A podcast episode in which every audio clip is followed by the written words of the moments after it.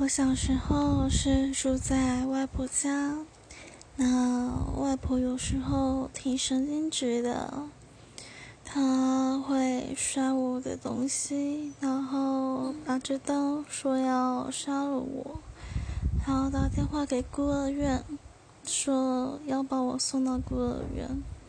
她也差点就成功了，因为我的条件不符合孤儿院的收人标准。